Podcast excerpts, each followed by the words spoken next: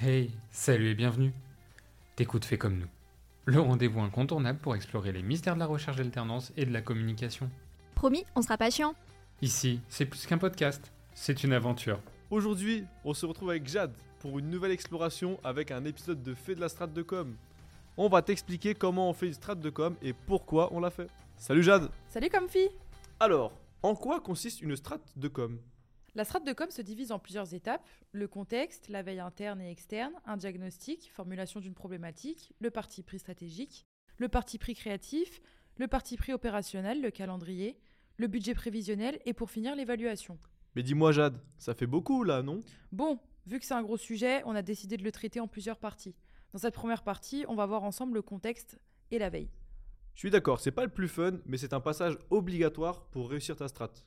Ouais, t'as raison. Du coup, on commence par aborder le contexte Vas-y, fais comme chez toi. Dis-le si tu veux prendre ma place. Tout le monde veut prendre sa place, comme chez Nagui. C'est ça? C'est toi qui prends ma place.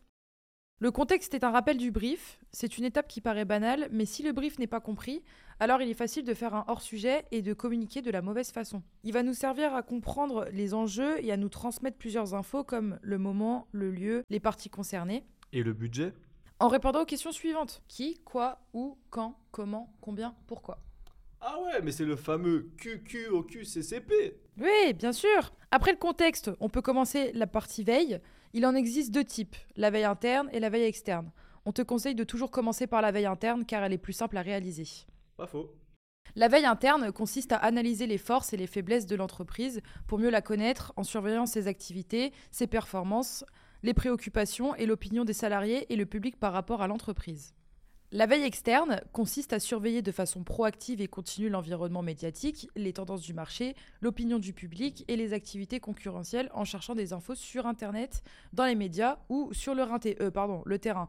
Et pour cela, vous pouvez utiliser Google Alert, Google Actualité ou encore Pearl Trees. Attention, ceci n'est pas un placement de produit. Pour structurer notre veille externe, on utilise des méthodes très connues, Pestel ou la matrice de Porter. Mais on laissera tes profs te l'expliquer plus en détail. Voilà, c'est fini. Je te donne rendez-vous dans la deuxième partie pour la suite. Et bisous bien sûr. Je suis comme Phil à loutre, ton guide dans cet univers captivant. Merci de nous avoir écoutés. Si cet épisode t'a plu, n'hésite pas à ajouter le podcast dans ta playlist et le partager autour de toi. On se retrouve dans deux semaines pour une nouvelle exploration. Et n'oublie pas, la loutre c'est nous, mais ça peut aussi être toi.